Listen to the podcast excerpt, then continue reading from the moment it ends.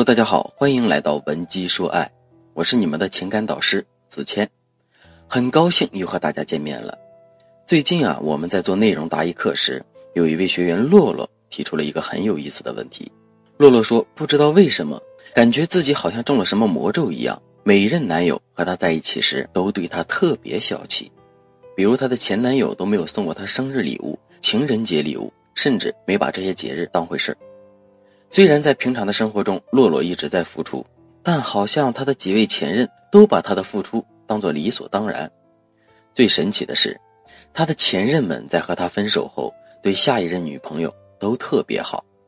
她还特意去找朋友打听，朋友说，洛洛刚分手不久的前男友小亮刚谈新女友，就给她买了个 GUCCI 的新款包，而且还不是找代购，是去实体店买的。洛洛想起了她和小亮谈恋爱的时候。别说 GUCCI 这样上万的包了，两人逛街时，连那些小精品店不到二百的包，小亮都说不划算。反正洛洛喜欢淘一些甩卖的网店，就让洛洛自己上淘宝买。本来我觉得洛洛的经历可能算特殊了，没想到上课的学员里有几位还一致表示都曾有过和洛洛一样的经历，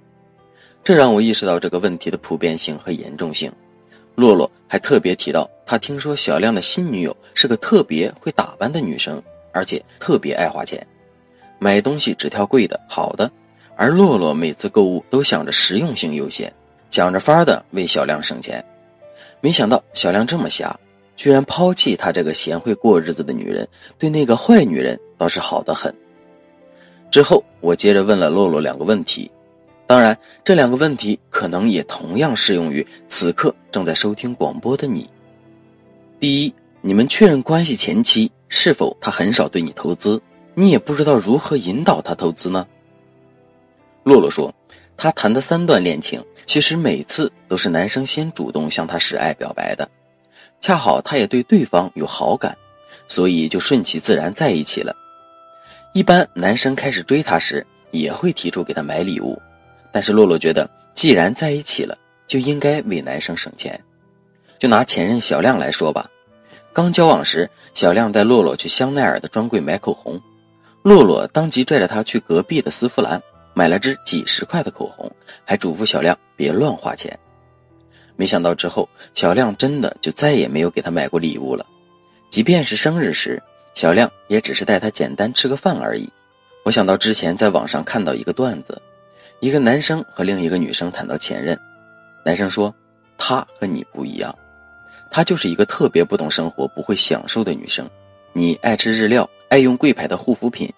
她呢，只知道吃大排档，图个大饱就出门了。我都没有动力赚钱给她花。所以女生们明白了吗？如果你在恋爱初期就不懂得引导他为你投资，那么以后受委屈的还是你，这就是现实。”而那时，可能你口中的坏女人，此刻正躺在他的怀里，享受着你不曾享受过的温柔。第二，你是否从来不会要求对方，在你们的感情中，你总是在顺从忍耐呢？这一点尤其体现在两种女生身上：一是没有恋爱经验、经历较少的女生；二是即便恋爱多次，也依旧不会从失败的恋情中吸取经验教训的低情商女生。其实总是顺从忍耐，不仅仅是出于爱对方，更多的是女生本身的安全感缺失，害怕自己如果不顺着男友就会被他反感，所以她们从来不会和男生表示需要仪式感、需要礼物，生怕自己向他提要求就会被讨厌，导致谈了很久的恋爱，自己都一直处在一个持续付出的位置，想要对方给自己花钱表示一下爱意都不敢去表达。那男生又是如何看待女生这样的行为的呢？表弟大前年谈了个女朋友，甚至带回家暗示父母这就是他未来的老婆。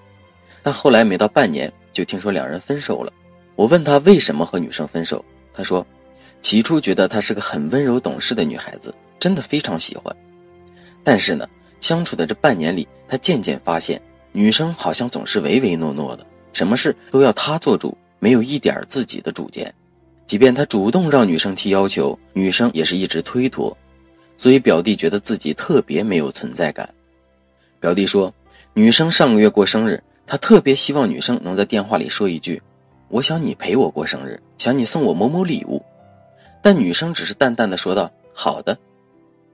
最终，表弟觉得实在受不了这样的感觉了，所以提出了分手，还为之前自己太冲动带女孩子回家见父母而懊恼。而表弟的现任女友可能就是你眼中的坏女人，她既温柔善良，又懂得给自己树立框架。她总是会用很舒适的方式对表弟提出她的诉求，比如放假想让表弟带她去海边玩，想要新色号的口红，想要去逛街买衣服。表弟不仅不会觉得他要求多，甚至说，当他满足了女朋友的要求时，他觉得自己特别爷们儿。所以说，你一定不要做一个唯唯诺诺、不敢提要求的女生。当然，怎么提要求也是有门道的。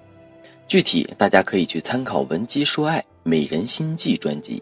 那么你现在明白为什么男人更愿意给坏女人花钱了吗？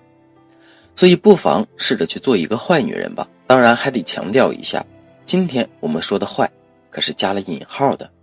特指的就是我上面提到的情商高。知道如何驾驭男人，懂得表达自己需求，会展示自身高价值的女生，比起唯唯诺诺、总是展示低价值的女生，男生当然更愿意花钱投资给那个聪明懂事、高价值的女生啊！好了，今天的内容到这里就结束了，感谢大家的收听，我们下期见。文姬说爱，让你的爱得偿所愿。